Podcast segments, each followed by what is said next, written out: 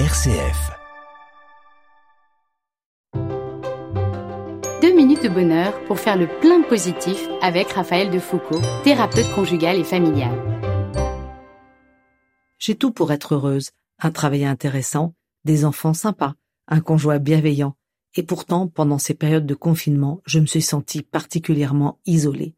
Est-ce que j'ai besoin des autres pour être heureuse? L'étude sur le bonheur réalisée par Harvard sur 75 ans démontre que ni l'argent ni le succès ne font le bonheur.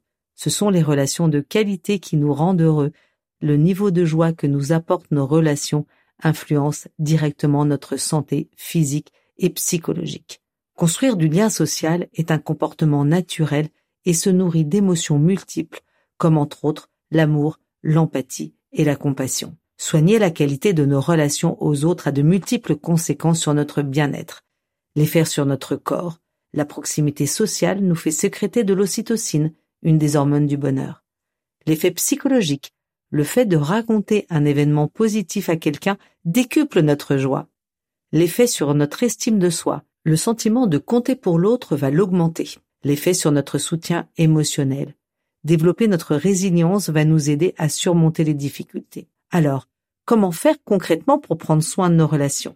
Pratiquez une écoute active et bienveillante. Soyez authentique avec les autres. Jouez, c'est un acte de partage et d'émotion. Engagez-vous dans du bénévolat. Pratiquez une activité. Entretenez vos relations, cultivez la gratitude et la reconnaissance. À vous de jouer, chers auditeurs. Deux minutes pour penser à quelqu'un qui vous est cher et que vous avez un peu délaissé. Choisissez une action pour vous reconnecter et allez hop, je le fais. Deux minutes de bonheur est inspiré du podcast Bulle de bonheur et propulsé par 2minutesdebonheur.com.